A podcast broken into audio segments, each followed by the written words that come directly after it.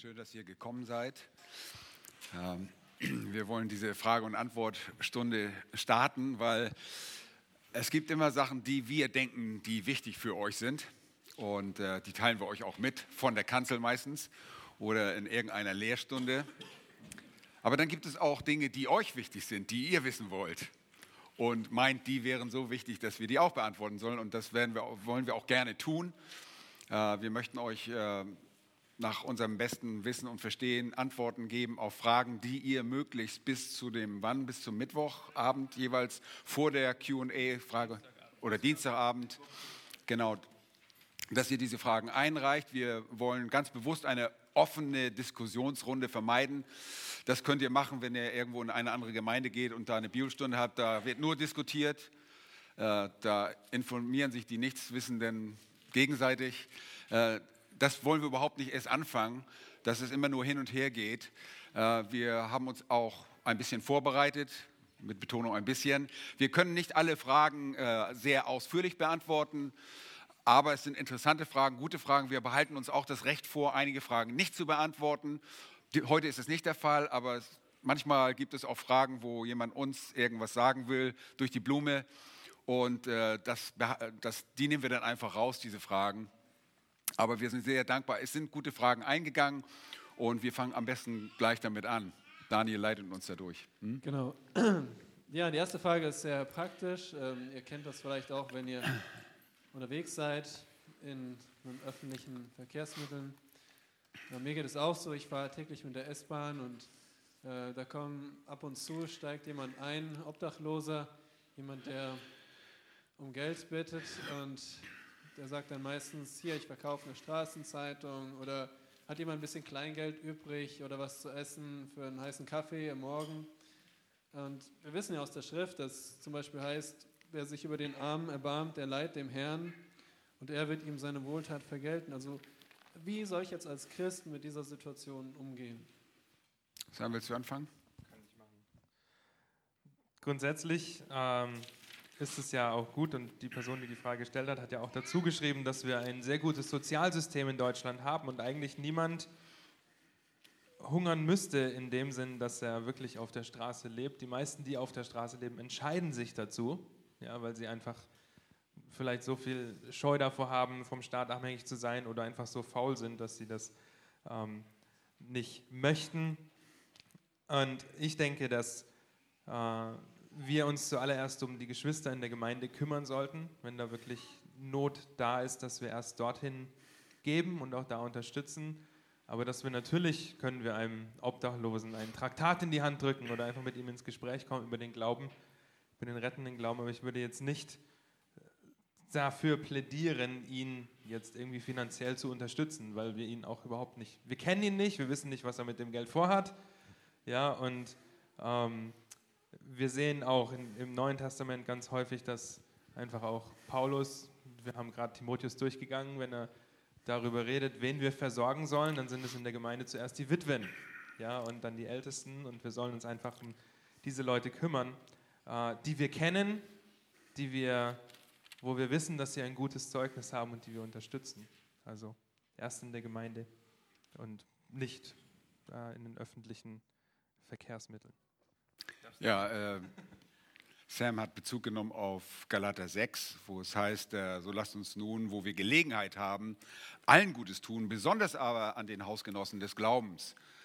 Und das ist wahr, wir wissen wirklich nicht, wer da auf der Straße ist. Äh, Im Fernsehen gab es vor einigen Jahren eine Sendung, da wurden diese Bettler in Anführungsstrichen mal äh, beobachtet, anonym, äh, mit versteckter Kamera.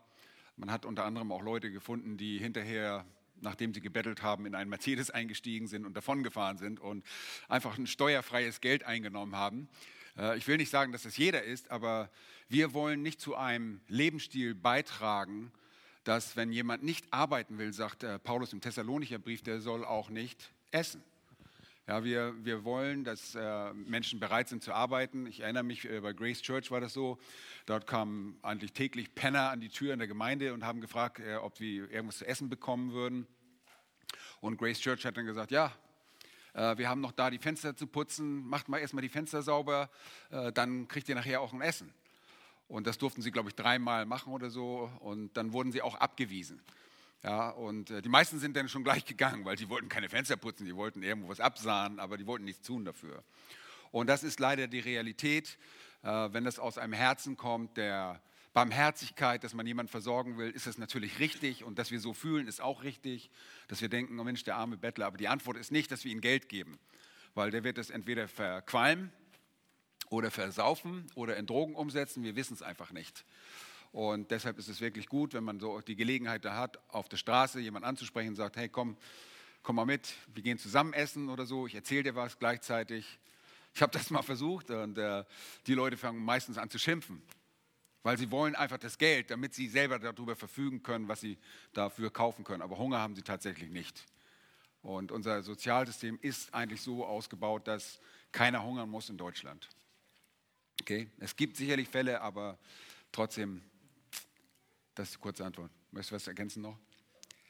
Okay. Ja, ich, ich erlebe es auch und habe mich auch dabei, dass ich dann einfach gar nicht aufschaue.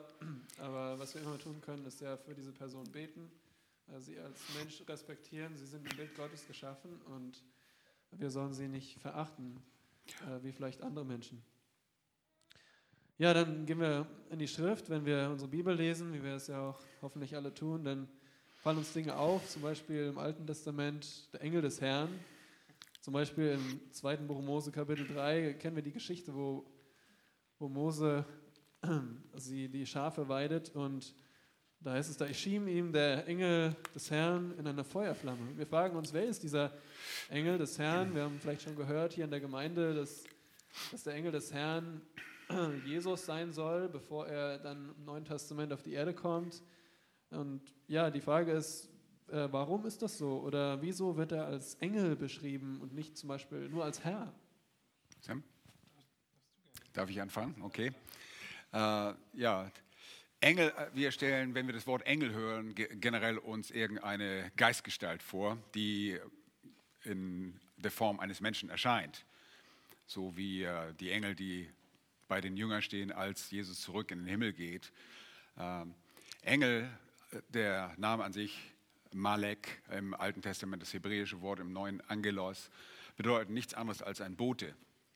Und wenn im Alten Testament der Herr selbst erscheint, Yahweh erscheint, äh, als der Engel des Herrn, und äh, das ist manchmal sehr deutlich zu sehen, zum Beispiel bei der Erscheinung äh, der des Herrn bei Abraham, als er ihn besuchen kommt, mit einem weiteren, mit einem weiteren Engel, mit äh, weiteren, zwei weiteren, ne? zu dritt waren sie ja.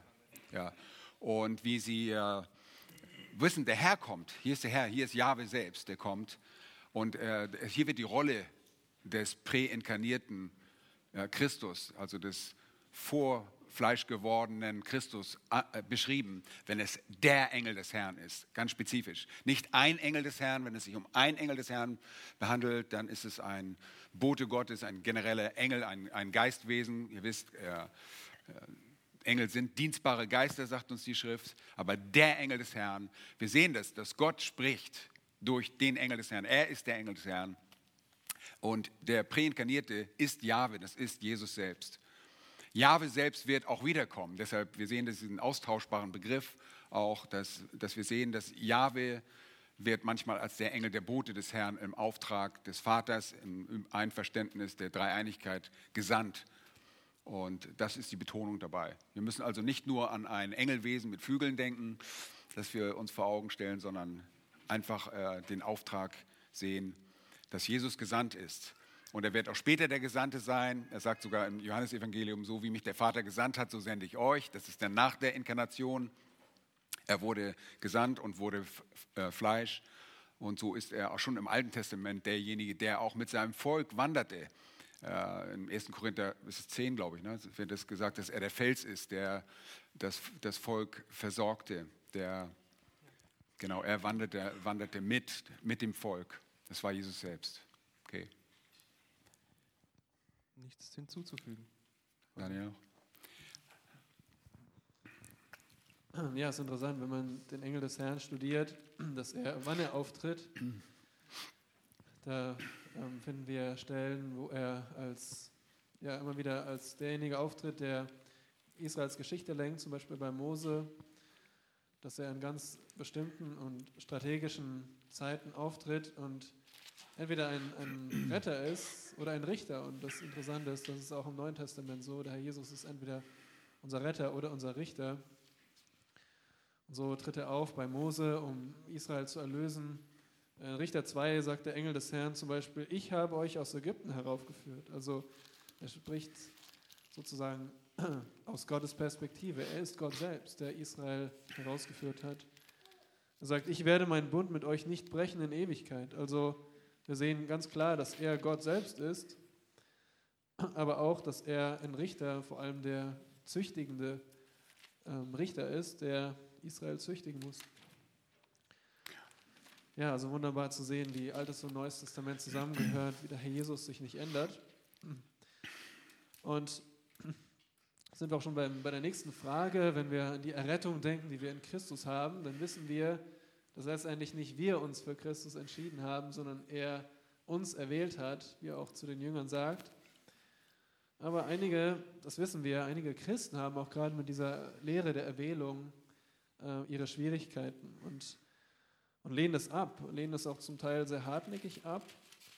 Ähm, und wie, wie steht es dann um ihr, ihre eigene Errettung, wenn sie die Lehre der Erwählung so hartnäckig ablehnen? Und ist das nicht auch dann Werksgerechtigkeit, wenn sie die Erwählung ablehnen?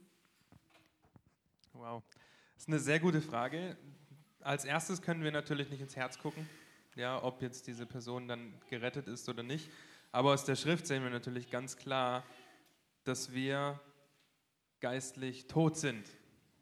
Und wenn wir geistlich tot sind, ein Toter, wir sagen das so oft hier, ja, und ihr hört das auch so oft und ähm, habt vielleicht schon mal versucht, dann im Friedhof zu stehen und versuchen, mit einem Toten zu reden und zu warten, bis da was passiert.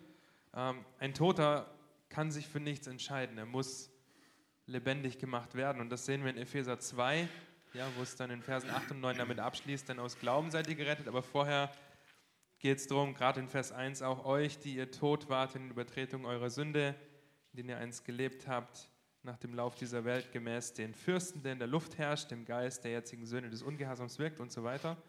Und dann heißt es in Vers 4, Gott aber, der reich ist an Erbarmen, hat um seiner großen Liebe willen, mit der er uns geliebt hat, auch uns, die wir tot waren durch die Übertretung, mit Christus lebendig gemacht. Aus Gnade seid ihr gerettet. genau das ist das, was so viele ablehnen, dass wir geistlich tot sind. Das ist die Diskussion zwischen Luther und Erasmus.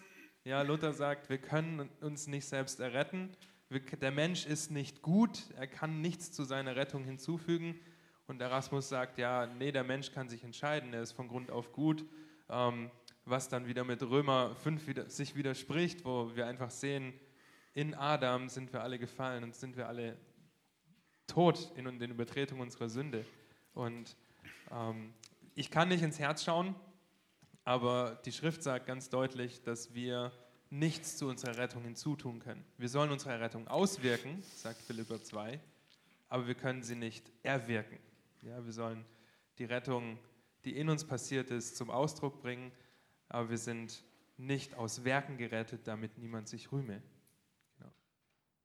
Ja, es geht ja auch um die Frage, warum äh, können diese Leute das ablehnen und trotzdem gerettet sein. Ich glaube, diese Ablehnung, die es bei, wenn es wahre Christen sind, und die gibt es, äh, die da vorhanden ist, hat oft mit der, damit zu tun, dass Leute nicht richtig belehrt worden sind. Äh, sie kommen aus irgendeinem evangelikalen Kreis und äh, der irgendwo an der Oberflächlichkeit herum äh, schwirrt und ja immer wieder Jesus Christus für dich gestorben und du musst dich entscheiden, du musst dich entscheiden, ist alles richtig, ja. Aber sie bleiben auf einer bestimmten Ebene stehen und sie belehren nicht den, sie bringen nicht den ganzen Ratschluss Gottes.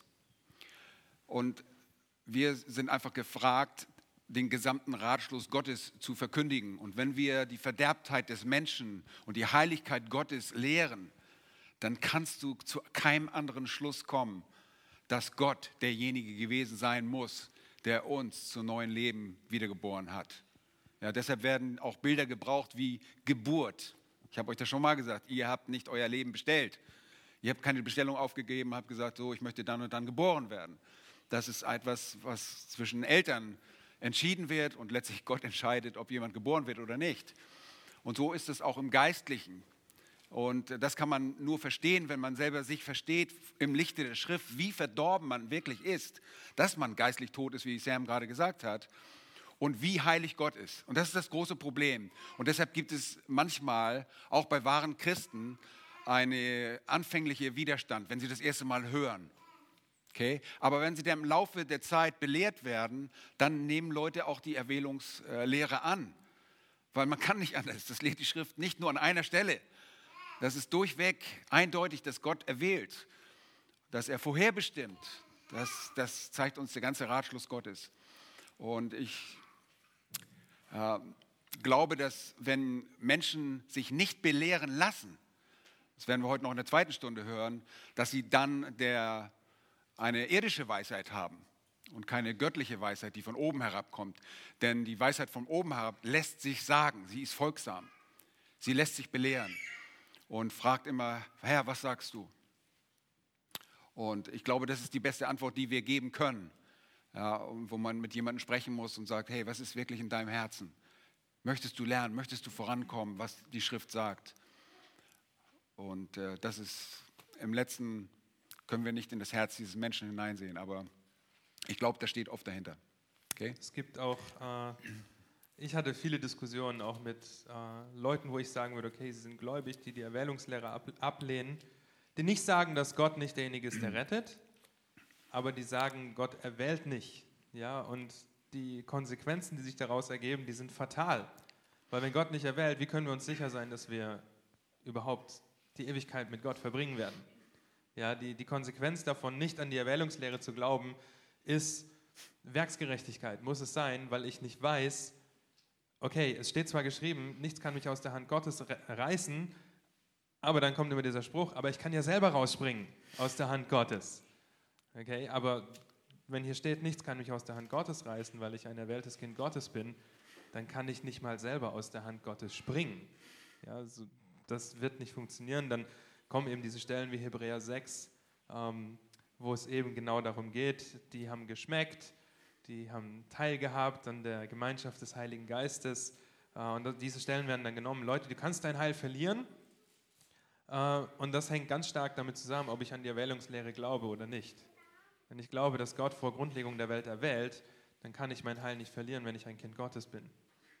Ja, wenn ich nicht daran glaube, dann muss ich ständig wie ein Hamster im Rad laufen und ständig hoffen, dass ich gut genug bin am Tag, an dem ich sterbe, weil es könnte ja sein, dass ich mein Heil wieder verliere, weil ich nicht an die Erwählungslehre glaube. Aber das sind so die, die Konsequenzen, die damit einhergehen. Das ist sehr gefährlich ähm, und kann sehr schnell in die Irre führen.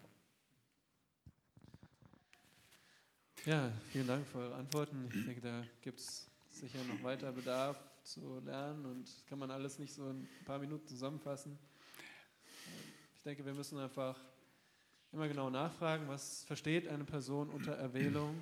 Ich meine, wir wollen nicht was anderes lernen als die Schrift, wir wollen biblisch sein und wir lesen der Schrift von der Erwählung, aber wir lesen zum Beispiel nicht davon, dass Gott zum, zur Verdammnis erwählt, was häufig so mit der Erwählung verbunden wird. Eine doppelte Erwählung, eine Erwählung zum Heil und zur Verdammnis, so ist es nicht. Gott hat den Menschen in einer vollkommenen Welt gesetzt und er hat sich gegen ihn entschieden und seitdem äh, der Mensch hat die Verdammnis selbst gewählt und Gott rettet einige aus dieser drohenden Verdammnis. Und auf der anderen Seite müssen wir immer dann, denke ich, betonen, dass, wie der Herr Jesus es auch gemacht hat, beide Seiten müssen wir betonen. Der Herr Jesus sagt so wunderbar in Johannes 6, Vers 37, alles, was mir der Vater gibt, wird zu mir kommen. Das ist Gottes Souveränität. Wir können nicht zu Gott kommen, wenn nicht der Vater uns erwählt hat. Wenn nicht der Vater uns dem Herrn Jesus gibt. Und im nächsten Satz sagt er, in der zweiten Hälfte, und wer zu mir kommt, den werde ich nicht hinausstoßen. Auch das ist wahr. Wir müssen kommen. Der Jesus sagt, komm zu mir. Wir müssen zu Christus kommen. Beides ist wahr.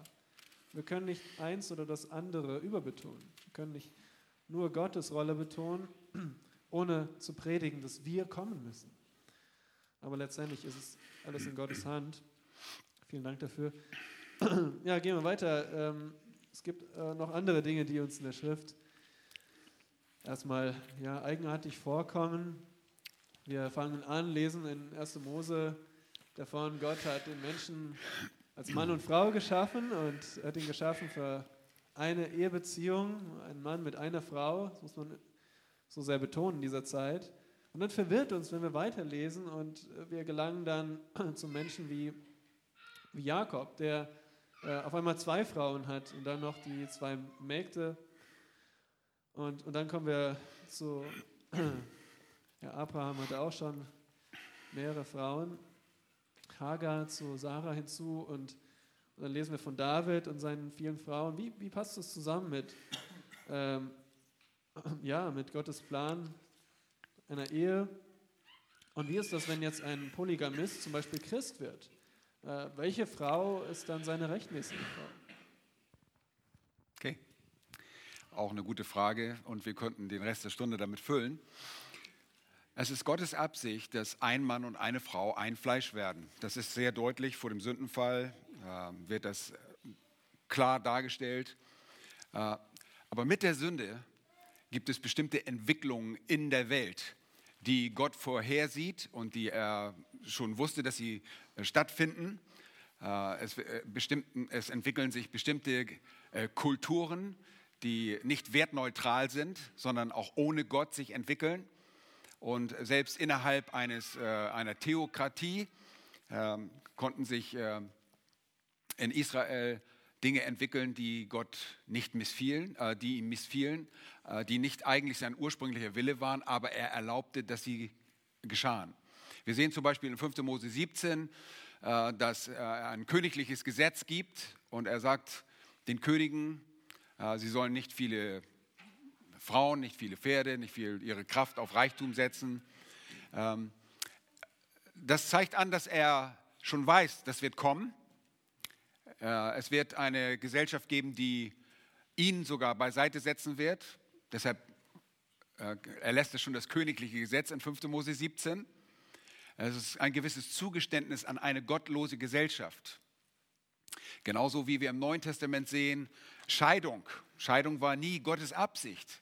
Aber um der Herzenshärtigkeit, sagt er, hat Mose was? Hat er es Mose erlaubt, einen Scheidebrief zu schreiben? Warum? Zum Schutz der äh, schutzlosen Person, die zurückgelassen wird, wurde. Okay? So ein Scheidebrief, der ausgestellt wurde, war zum Schutz der, der, der unbeteiligten bzw. der schuldlosen Person, wenn man so das sagen kann. Und äh, wir sehen eine Gesellschaft, und äh, das ist sehr früh in 1. Mose 4 schon, dass äh, ist Lamek nimmt sich zwei Frauen, Ada und Zilla, ein Bigamist tritt auf und damit sind Riesenprobleme verbunden. Wir finden das nachher bei Lea und äh, Rahel. Äh, etwas interessante Geschichte, denn die, die Geflogenheiten der damaligen Ehe waren eine andere als heute. Auch die Eheschließung war eine andere. Ja, stell dir vor, du komm, wachst nach der Ehenacht auf und stellst fest, das ist gar nicht die, die Frau in deinem Bett, die du haben wolltest. Ja, ihr könnt euch, die Eheschließung als solche war der Akt der Konsumation, also der, des, des Zusammenkommens, des ehelichen Zusammenlebens war die Eheschließung, die dann für eine Woche lang gefeiert wurde. Das änderte sich aber. Das heißt, er hat seine Braut nicht mal, weil sie verschleiert war, nicht mal angeschaut. Ja, und wacht dann morgens auf und sagt, oh, das ist ja leer. Ich wollte eigentlich Rahel haben. Aber es gab zu der Zeit in dem Land, an dem Ort, eine, eine Sitte, so sagt Laban, zu seinem neuen Schwiegersohn und sagt, hey, es war, ist bei uns Sitte, dass man erst die ältere Tochter verheiratet. Ja, und der jubelte ihr praktisch, ihm praktisch die Lea unter. Und, und so endet er, ab, äh, endet er damit, dass er äh, zwei Frauen hat. Ist das richtig? Nein, ist natürlich nicht richtig. Und es gibt auch Riesenprobleme. Äh, wir sehen später, dass Lea Rahel sogar beschuldigt, du hast mir meinen Mann weggenommen. Das stimmt. Aber trotzdem waren in der Kultur zu der Zeit beide Frauen, die Frauen von Jakob, legitim. Okay? Es gilt jeweils das entsprechende Gesetz, das herrscht. Und auch die Frauen, die David Namen. Ist interessant, wenn ihr mal durchlest, in 1. Chronik 3 ist es, glaube ich, wie viele Frauen David hatte. Äh, die erste war ja, glaube ich, Michael, ne, die ja von Sauls Tochter, die lieb gewann. Und dann Achinoam und äh, dann kam Abigail, die, äh, die Frau von dem bekloppten Nabal. Und warum ist das so? Nun, zum einen war das eine patriarchalisch geprägte Gesellschaft, in der Frauen erstmal nicht so ausgebildet wurden und kaum eine Chance hatten, auch in der Gesellschaft zu überleben. Frauen, die auf sich allein gestellt waren, endeten meistens ab als irgendeine Sklavin oder als eine Prostituierte, okay, die äh, schutzlos der Gesellschaft ausgesetzt äh, waren. Und so kann ich sehen, zum Beispiel, wie es bei, ich habe mir heute Morgen nochmal die Geschichte durchgelesen von David und Nabal, wie der Nabal nachher an seinem Infarkt stirbt und äh, David wirbt um diese Frau zum einen, um sie auch zu versorgen. Sie hätte große Reichtümer und das wäre alles dahin. Ähm, es sind mehrere Interessen gleichzeitig, die da verfolgt werden.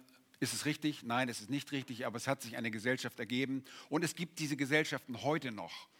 Missionare, die heute irgendwo in welche dritte Weltländer oder sonst wo hinter Tutzingen gehen, keine Ahnung, äh, irgendwo in Indonesien, irgendwelche Stämme und zu polygamistischen Kulturen kommen, die können nicht sagen, Christus hat aber gesagt, du sollst nur eine Frau kommen, deine fünf Frauen entlass mal und die erste, die du geheiratet hast, das ist deine Frau. Nein, das geht nicht, sondern diese, dieser Mann muss seine fünf Frauen weiterhin auch versorgen. Er kann sie nicht entlassen. Okay? Es ist auch eine Frage der, der Versorgung da. Und klar, wir müssen das Richtige dann lehren und das muss ich dann so, sozusagen ausleben. Ja, wenn jemand fünf Frauen hat, dann muss er sie weiterhin versorgen. Äh, aber der nächsten jungen Generation wird gesagt, hey, eine Frau und ein Mann. Äh, und das ist der Maßstab Gottes. Und Christen sollten so leben. Äh, trotzdem äh, muss man das ganze Umfeld einfach im Auge haben. Gott hat es geduldet. Er hat es geduldet für eine gewisse Zeit. Deshalb hat er nicht ausdrücklich gesagt, hey, entlasse alle deine Frau. David, du bist ein Mann Gottes nach meinem Herzen. Entlass alle deine Frauen. Hat er nicht gesagt. Wie konnte Gott überhaupt David noch segnen? Nun, fragt euch mal, wenn wir alles richtig machen, nur wenn Gott segnen kann, wenn wir alles richtig machen, würde es keinen Segen mehr auf der Erde geben, oder? Wir haben irgendwelche anderen Sachen, ohne dass wir Polygamie gutheißen. Aber Gott konnte ihn trotzdem segnen, aber es gab auch negative Konsequenzen. Und zwar reichlich. Sein ganzes Reich litt darunter. Und er wurde sogar gewarnt. Ich habe gezählt, äh, ich glaube in Chronik war das, da habe ich glaube ich 15 oder 16 Frauen Davids gezählt. Also äh, Nebenfrauen waren dann noch Frauen, zu denen er äh, sexuellen Verkehr hatte, aber die nicht im Sinne von einer Hauptfrau waren. Nebenfrauen waren so gewisse Mistressen oder wie sagt man, Mätressen, äh, die mit hineingenommen wurden. Wie zum Beispiel bei Jakob wurde ja die, die beiden Silpa und Bilha, die, die Mägde mit hineingenommen, der beiden Hauptfrauen. Und äh, so wie Hagar auch die Frau von Abraham wird, äh, weil er mit ihr verkehrt hat. Aber eigentlich nicht eine, ich glaube nicht, dass es in dem Sinne eine Hochzeitszeremonie gab. Äh, ja, Gott hieß es, heißt es immer noch nicht gut, er hieß es auch nicht gut, aber er hat es erlaubt, dass sowas geschehen würde. Und er hat es gebraucht, um die Welt zu bevölkern. Ja, ein, ein Mann ist durchaus in der Lage, äh, mehrere Frauen gleichzeitig zu schwängern und dadurch hat sich die, die Bevölkerung der Welt sehr schnell ausgebreitet. Er hat es in seiner Souveränität einfach zugelassen, ohne das gut zu heißen. Okay? Und ich glaube, dass das ganze Thema muss äh, in einem weiten Kontext betrachtet werden. Das kann man nicht einfach so ähm, vom grünen Tisch her sehen. Wie gesagt, wenn Missionare in so ein polygamistisch eingestelltes äh, Volk gehen, kann man das nicht sofort umdrehen und sagen, so, du musst jetzt alle deine Frauen entlassen. Okay? Und so war es damals auch. Ja, Frauen waren, und ich glaube, heute in einem gewissen Maß sind Frauen des Schutzes bedürftig. Ja, Frauen, Witwen, Waisen. Ich glaube, da gehören auch alleinstehende Frauen, Singles gehören dazu. Wenn sie keine Familien haben, müssen geschützt werden. Sie sollten den Schutz einer Familie, eines Mannes haben. Und äh, ich glaube, dass, dass David äh, zum einen dafür gesorgt hat, zum anderen wurden auch Frauen übernommen durch, äh, durch Pakte, die er, politische Pakte. Ja, wir wissen von Salomo, dass er Frauen hatte, auf, der Ägypt, eine ägyptische Pharaonentochter zur Frau hatte, weil er einfach einen Pakt mit dem Land geschlossen hatte und so kamen Frauen in seinen Haushalt. Wir wissen, dass ihn das zu Fall gebracht hat und deshalb warnte Gott schon vor, im Vorwege in 5. Mose 17. Ähm, das ist einfach ganz grob. In der Frage stand, glaube ich, dass nur die erste Frau eine legitime Frau war. Nein, das ist nicht so. Sondern alle Frauen sind legitime Frauen dieses, dieser Männer gewesen, die Polygamisten waren, wenn das so in der Kultur war. Wenn ich heute fünf Frauen nehme in Deutschland, dann ist es nichts anderes als Unzucht. Ich kann gar nicht fünf heiraten. Das Gesetz erlaubt es gar nicht. Okay? Ja. Äh, ganz kurze Frage an der Stelle, vielen Dank. Ähm, jetzt ja. fragt sich vielleicht jemand anderes, okay, äh, inwiefern ist dann so das Gesetz in einem Land äh, maßgeblich, wenn wir daran denken, dass es in unserem Land noch in anderen Ländern immer mehr dahin geht, okay, man kann auch als Mann und Mann oder als Frau und Frau äh, eine Ehe schließen. Ist, wie, wie ist das dann aus Gottes Sicht? Ich kann das gerne beantworten. Ja, also natürlich steht immer Gottes Wort über dem, was ein Gesetz, äh, äh, der Gesetzgeber sagt. Und trotzdem, wir ordnen uns dem gesetzlichen äh, Maßstäben unter, solange es nicht dem, dem Wort Gottes entgegensteht. Deshalb, es sind etwas, es sind gegebene Umstände, die sind da. Ja? Wenn ein Polygamist, ein Ehemann von fünf Frauen zum Glauben kommt, der sagt jetzt, oh, jetzt bin ich Christ, jetzt kann ich alles umdrehen. Äh, in unserem Land ist es erlaubt, ich darf fünf Frauen haben. Ansonsten würde ich schon sagen, muss er, muss er sich dem Gesetz beugen. Aber das, das Gesetz eines Landes untersteht immer dem Gesetz Gottes.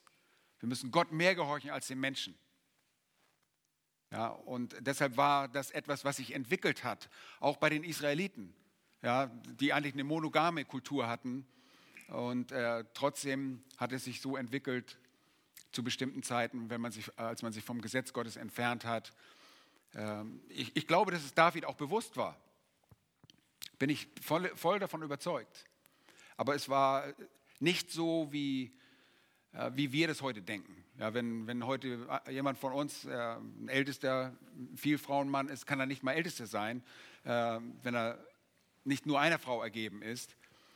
Äh, bei uns fällt es ganz anders ins Gewicht, ein ganz anderes Denken.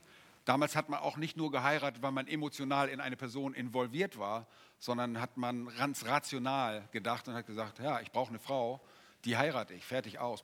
Das war's. Okay. Ja, ich weiß nicht, ob das die Frage beantwortet. Das ist ja auch so, die Schrift sagt ganz, ganz deutlich, dass Mann mit Mann und Frau mit Frau, jetzt in dem Fall deine Frage, sagt sie ganz deutlich, dass es Sünde ist, dass es verkehrt ist. Sie können das sowohl im Alten Testament lesen, als auch dann in Römer 1. Ja, das, das ist, aber da steht, in Römer 1 steht auch, Gott hat sie da hingegeben in die Begierden ihres Herzens. Ja, und Gott heißt Polygamie nicht gut. Ja, damals, wie Dieter gerade gesagt hat, war es auch teilweise eine rationale Entscheidung. Äh, sehen wir zum Beispiel bei Elkanah, der seine Hanna hatte und Penina. Ja, Hannah hat ihm keine Kinder gebären können. Und Penina hatte Kinder, aber die Konsequenz davon war, dass Penina Schmach. sie ständig mit sehr kränkender Rede reizte, ja, um sie darüber zu erzürnen. Aber die hat ganz bewusst auch das ausgespielt und das ist natürlich eine negative Konsequenz. Ähm, können wir das gutheißen? Nein. Ja, können wir tolerieren, dass Mann mit Mann und Frau mit Frau ähm, zusammen ist? Wir können sehen, was der Staat zulässt. Aber wir sehen ganz deutlich, dass die Bibel sagt, dass es Sünde ist und damit greift, dass du sollst Gott mehr gehorchen als dem Menschen. Ja, auch wenn das die Konsequenz hat, dass wir dafür vielleicht irgendwann aktiv verfolgt werden. Ja, und versucht werden, mundtot zu machen, weil wir das sagen, was Gottes Wort sagt. Ähm, aber genau, also Polygamie nein. Und wir sollen uns dem Gesetz so weit unterordnen, wie es nicht Gottes Wort widerspricht. Äh, ich weiß, dass es bei den, bei den Mormonen teilweise noch äh, Polygamisten und polygame Beziehungen gibt. Und die sind eindeutig erstmal gesetzeswidrig. Und zum Zweiten äh, hat man mal diese Leute interviewt und gesagt, ähm, festgestellt, wie unzufrieden die eigentlich sind. Nicht, dass das ein Maßstab ist, aber das wird oftmals so verherrlicht. Und ich kann mir vorstellen, dass das auch kommt, dass es in einer gottlosen Gesellschaft immer wieder so kommt und sagt, warum kann ich nicht zwei? Ich liebe halt zwei Frauen, warum kann ich nicht zwei haben? Warum nicht? Ja, ich, ich, kann ja auch einen Mann heiraten. Also ein Mann kann einen Mann heiraten, eine Frau kann eine Frau heiraten. Warum nicht polygame Beziehungen? Äh, das ist eigentlich die logische Schlussfolgerung einer pervertierten Gesellschaft und das kann durchaus wieder kommen. Es hat nur wirtschaftlich nicht so große Vorteile, sonst wäre das wahrscheinlich schon lange so äh, der Fall. Ja, danke. Ich denke auch nur abschließend die Frage, zum Beispiel, warum hat Gott jetzt nicht so eindeutig David was gesagt, dass er so viele Frauen hatte? Ich denke immer, Gott brauchte gar nichts zu sagen. Die Geschichte sagt alles. Ich meine, überall, wo wir auf Polygamie stoßen in der Bibel, zeigt uns die Geschichte die negativen Konsequenzen und ähm, ja, wie es nie dann bergauf ging, sondern immer bergab. Ich denke, das ist Gottes eindeutige Antwort auf, auf diesen falschen Weg. Ja, noch, noch eine ja. Sache dazu. In Levitikus wird einmal erwähnt, dass man zu einer Schwester keine, also wenn man eine 3. Mose 18, Vers 18. Genau, eine Frau geheiratet hat, dass man nicht die Schwester dazu in eine Beziehung nimmt. Das setzt eigentlich schon voraus, dass Gott erwartet, dass es polygame Beziehungen geben wird, aber man sollte keine Schwester dazu nehmen. Also wenn ich jetzt, äh, was weiß ich, wer hat hier nicht, wo sind zwei Schwestern? Hannah heirate und die, ja, dann könnte ich nicht noch äh, Christine dazu nehmen. Äh, das sagt Gott eigentlich in dem, äh, und er setzt es eigentlich schon voraus, dass das geschehen wird. Okay? Ja, das ist 3. Mose 18, Vers 18, ja. falls jemand nachlesen möchte. Okay, ja, nächste Frage, ganz kurz. Ähm, ja, Selbstmord. Ähm, leider ein Thema, das uns auch betrifft in unserer Gesellschaft. Es äh, bringen sich auch Menschen aus verschiedenen Gründen um. Wie ist das jetzt, wenn man, wenn es ein Christ war und äh, sich umbringt, kann er trotzdem Christ gewesen sein?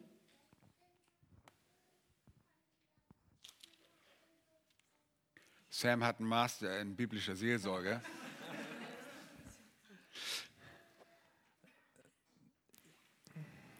Das ist, ähm, es ist eine Frage, die viel beschäftigt. Man kann in diese Frage, könnte man auch die Sterbehilfe mit reinnehmen, zum Beispiel. Ja, einfach, wo, wo es darum geht, dass jemand, ein Mensch ganz bewusst entscheidet, seinem Leben ein Ende zu setzen oder einem Leben ein Ende zu setzen. Ähm, wenn die Bibel sagt, du sollst nicht töten, äh, dann gilt das auch, wenn ich mich selber töte. Also Selbstmord ist niemals ein Ausweg. Es ist vielmehr, kommt auch durch solche Gedanken zum Vorschein, okay, was glaube ich eigentlich über Gott? Ja, oder wo ist mein Bild über Gott so verdreht, dass ich denke, dass es besser wäre, wenn ich tot wäre und selber diese Entscheidung treffe, in meinem Leben jetzt ein Ende zu setzen, weil ich ein verdrehtes Bild von, von Gottes Größe, von Gottes Güte, seiner Souveränität habe. Was ich nicht sagen will, ist, dass es kein Leid gibt, ja, oder keine Schmerzen, keine, ähm, keine keine Situation, wo man auch mal denkt, oh, es wäre so schön, wenn es vorbei wäre.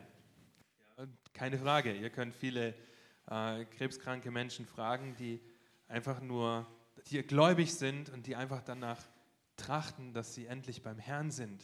Ja, weil, weil das Leid einfach so groß ist. Und das, der, dieser Grad, okay, das Trachten beim Herrn zu sein, ich meine, Paulus sagt das, ja, Sterben ist ein Gewinn.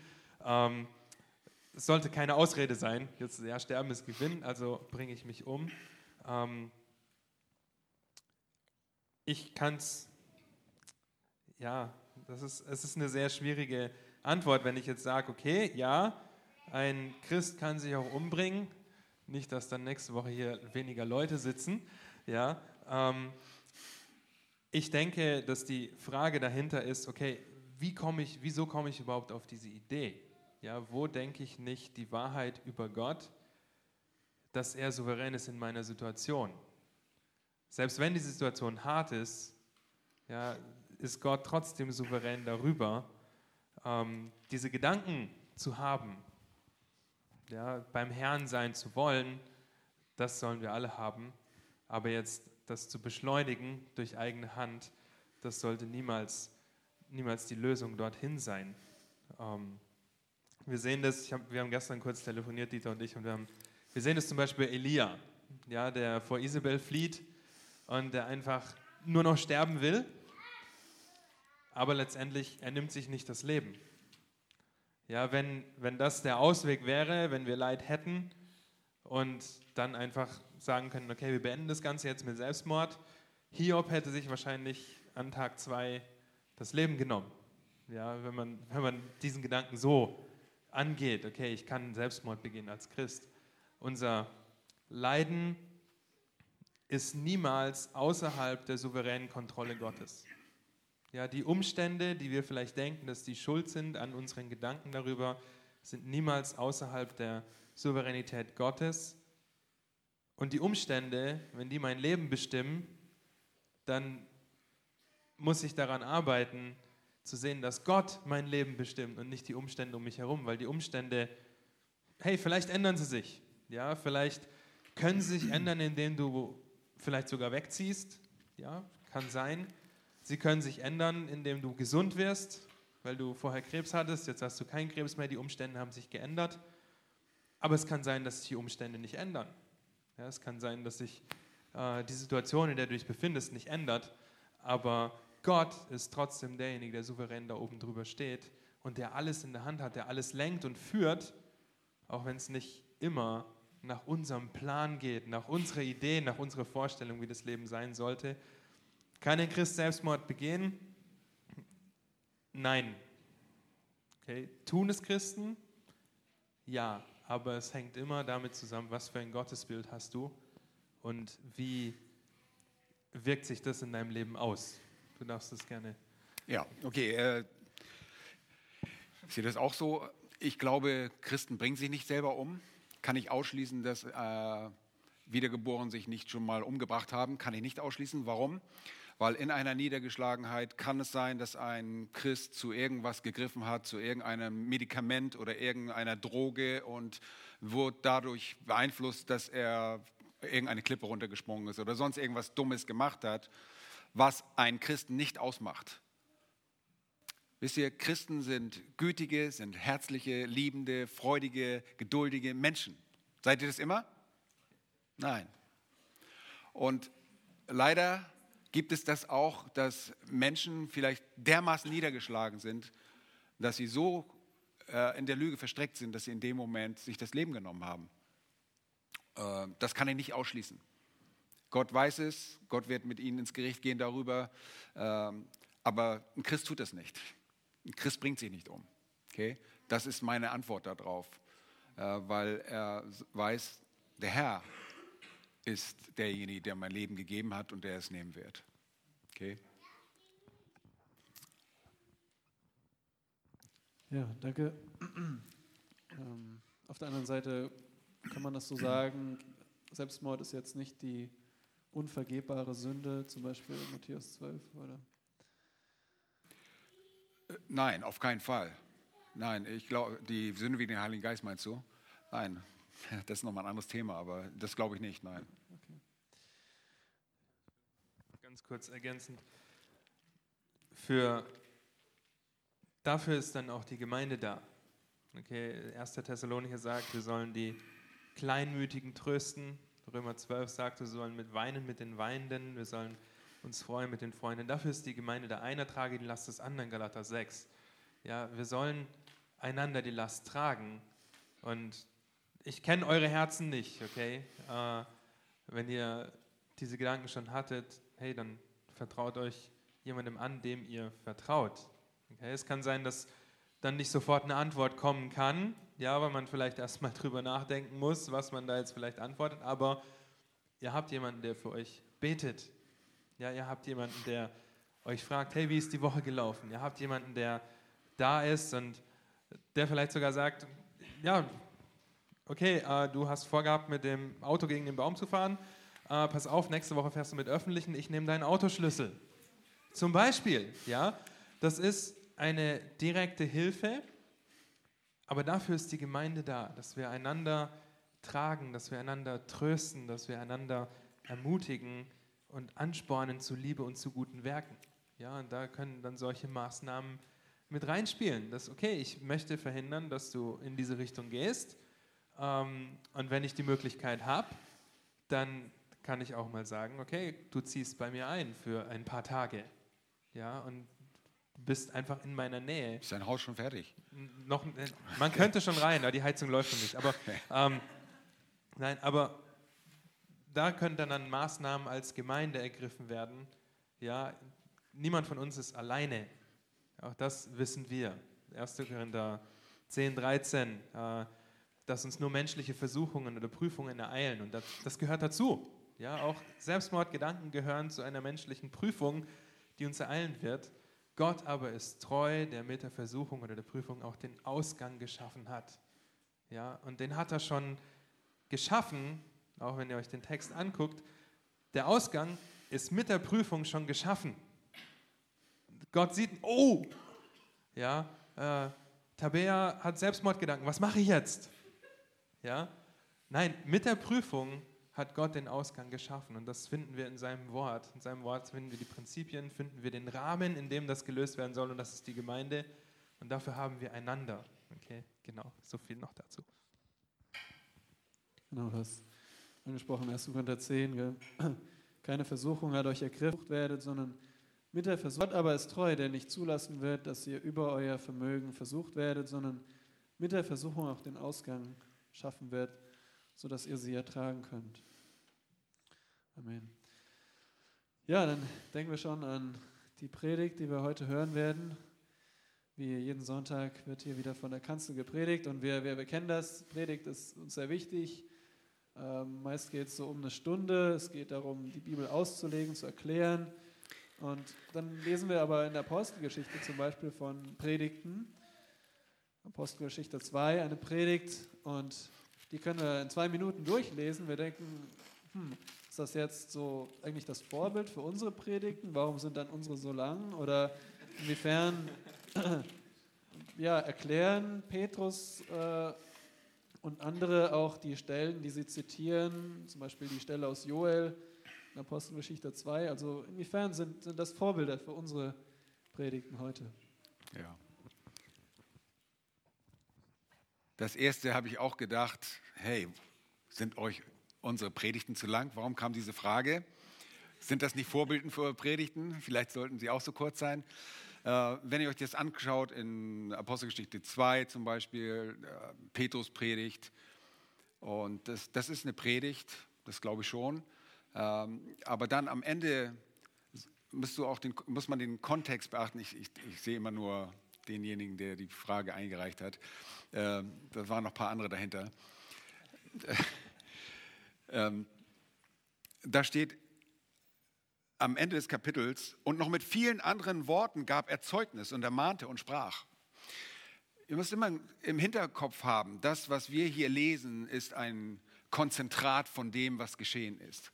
Das ist auch bei Jesus. Wenn ihr Jesu Bergpredigt anschaut, der hat den ganzen Tag gepredigt. Meinst du, das hat er so, diese paar Worte hat den ganzen Tag nur wieder immer wiederholt, immer wiederholt? Ja, das war wahrscheinlich der Kerninhalt von dem. Aber er hat das ständig Sachen wiederholt, auch mit anderen Worten. Deshalb, wenn wir manchmal auch die, die Evangelien miteinander vergleichen und du denkst, die Geschichte mit der Geschichte ist ähnlich, aber das sind auch andere Worte. Ja, was meint ihr? Jesus hat ständig gelehrt, egal wo er hinging, hat er gelehrt, gelehrt, gelehrt, gelehrt, gelehrt, gelehrt. Und so war es auch hier. Petrus, der hat nicht nur ein bisschen gepredigt, wir sehen das später bei Paulus, als er, wo war es, in Troas, ne? als er da äh, so lange predigte und der arme Eutychus da aus dem Fenster fällt und tot war und er weckt ihn einfach auf und predigt weiter. Ja, das, das waren keine kurzen Predigten. Und trotzdem sind diese äh, kurzen Predigten ein Indiz dafür, wie wir reden sollen. Nämlich, sie greifen auf Geschichte zurück, auf das, was geschehen ist. Einiges, auf einiges können wir nicht zurückgreifen, weil sie vom Heiligen Geist inspiriert wurden, dass auch Schreiber sind. Äh, das, was hier niedergeschrieben worden ist, ist ein Konzentrat von dem, was gesagt worden ist. Kapitel 7 wurde auch angesprochen, ist keine Predigt in dem Sinne, sondern eine Rechtfertigung gegenüber dem Hohen Rat, vor dem sich äh, äh dort äh, Stephanus verantwortet. Okay? Und trotzdem, er bringt die Geschichte, er bringt alles das, was wahr ist, wieder. Und das ist für uns auch ein Vorbild. Warum hat äh, Petrus nicht Joel 2 ausgelegt? Das hat er uns überlassen. Er hat gesagt, das macht mal ihr Prediger. Für die war das vermutlich klar, für die, und wir wissen nicht, vielleicht hat er das mit vielen anderen Worten auch getan. Wenn Leute kamen und sagen, hey, klär mir das mal, dann hat er das garantiert ihnen gesagt, was es bedeutet. Nur das passt nicht alles in unsere Bibel, sonst müssten wir mit äh, einem 200 Volumen, äh, Volumen reichen äh, Wort Gottes herumlaufen. Könnt ihr euch vorstellen, man würde immer eine Karre hinter uns herziehen. Ja, lass mir gerade gucken, im Volumen oder in, im Band, Band äh, 25 steht es, glaube ich, oder so. Nee, das passt alles hier rein, weil wir etwas haben, was ein Konzentrat ist von dem, was Gott haben wollte für uns.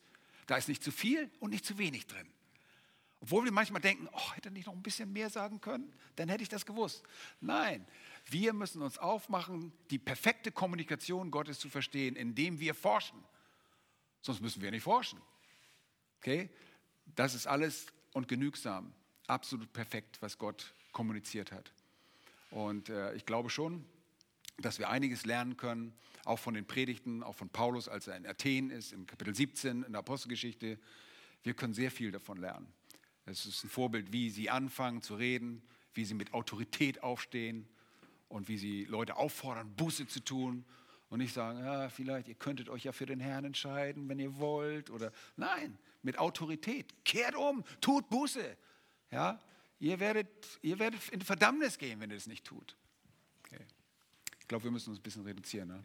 Sorry. Ich habe schon gesagt, ich komme ja noch, ich predige ja nachher erst. Ja.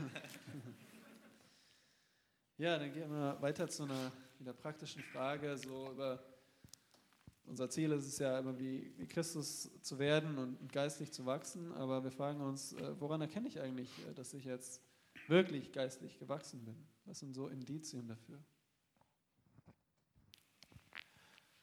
Fünf Minuten noch, ne?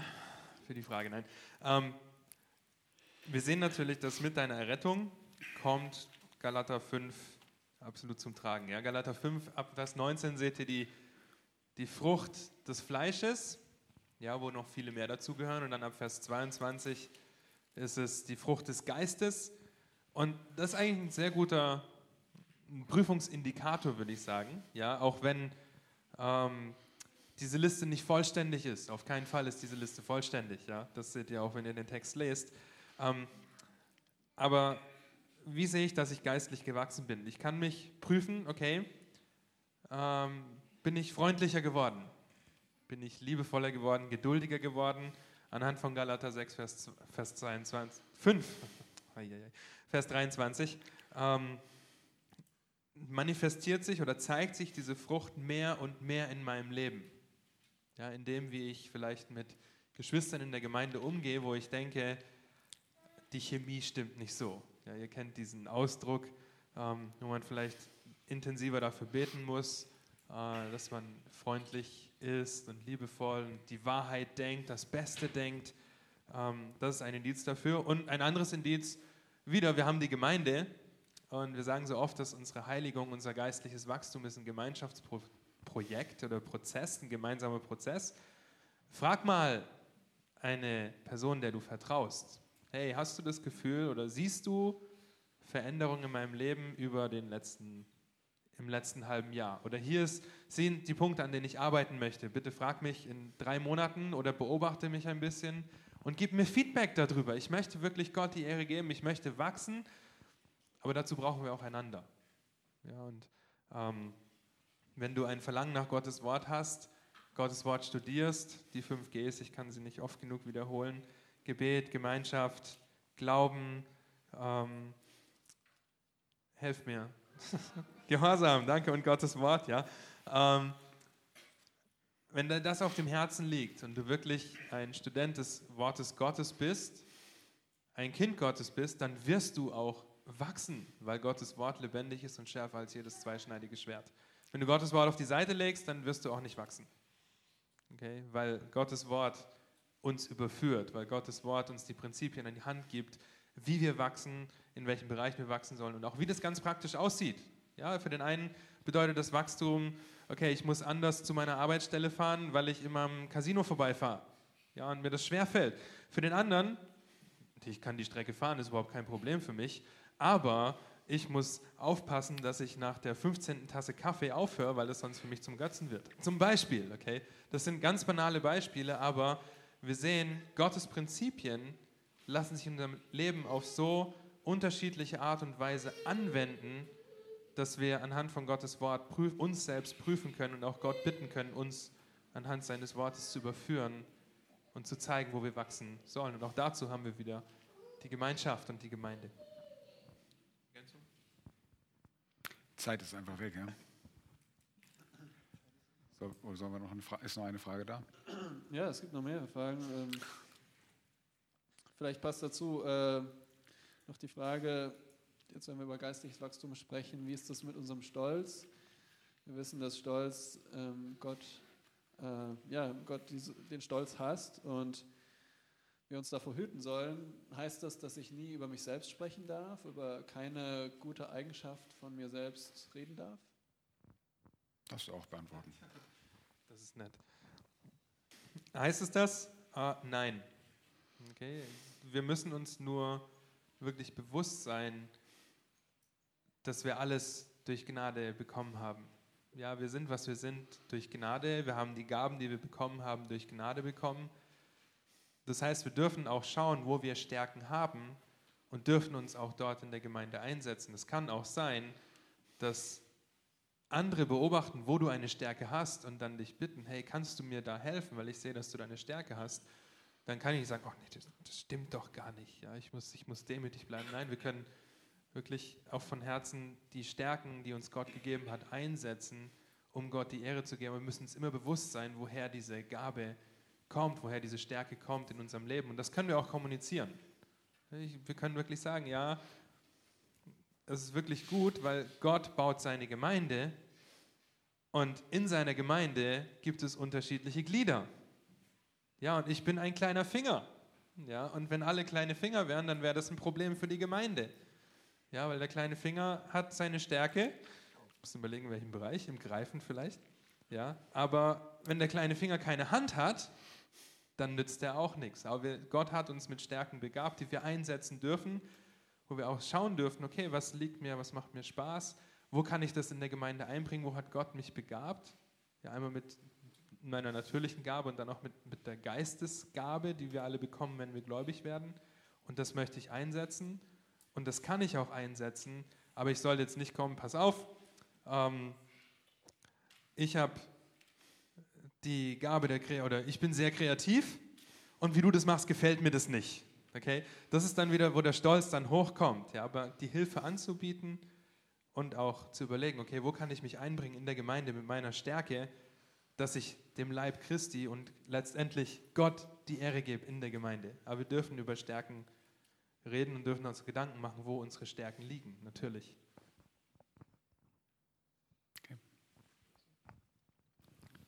Ja, wir haben erst den Römer gelesen, äh, wir lesen gerade den Römerbrief. Da sagt auch Paulus ähm, im Kapitel 1, denn mich verlangt sehr, euch zu sehen, damit ich euch etwas geistliche Gnadengabe mitteile, um euch zu stärken. Das heißt aber, um bei euch mitgetröstet zu werden, ein jeder durch den Glauben, der dem anderen ist, sowohl euren als meinen.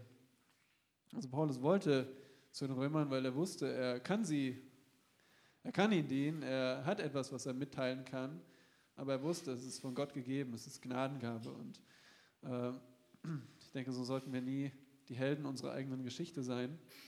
Gilt nicht nur für Prediger, sondern für uns alle. Letztendlich ist Gott derjenige, durch den wir sind, was wir sind, wie Paulus sagt. Ähm, das heißt nicht, dass wir Stärken leugnen sollen, die Gott uns gegeben hat. Wir müssen sie aus seiner Perspektive sehen. Ich denke, damit sind wir mit der Zeit um. Vielen Dank fürs Einreichen der Fragen und äh, wir haben jetzt noch zwei Fragen auch fürs nächste Mal aufgespart, aber ihr dürft dann gerne wieder Fragen stellen über, die, über das bekannte Vorgehen, über E-Mail und bitte ich dir dann noch, dass du mit uns betest. Ja. Herr, wir sind dir so dankbar dafür, dass du uns dein Wort gegeben hast, dass du dich uns geoffenbart hast und dass wir auch dein Wort verstehen dürfen, dass du uns selbst gesalbt hast mit deinem Geist, dass wir einen Lehrer bekommen haben, der uns dein Wort, die Tiefen deines Wortes aufschließt, weil alles, was geschrieben ist, nur geistlich verstanden werden muss. Danke für deine Treue, dass du uns belehrst, dass wir wachsen dürfen in der Kenntnis deines Willens. Und Herr, wir bitten, dass wir als wahre Jünger dein Wort auch umsetzen, so wie wir es verstehen. Danke dafür, dass du uns hilfst, dass wir vorankommen, ja, dass wir wachsen, wenn wir tun, was du sagst, dass das ein Indiz dafür ist, ja, dass wir vorankommen, wenn wir uns an dein Wort erhalten. Und jetzt bete ich auch für den weiteren Verlauf des Sonntags. Verherrliche dich durch uns, indem wir dich anbeten. In Jesu Namen. Amen.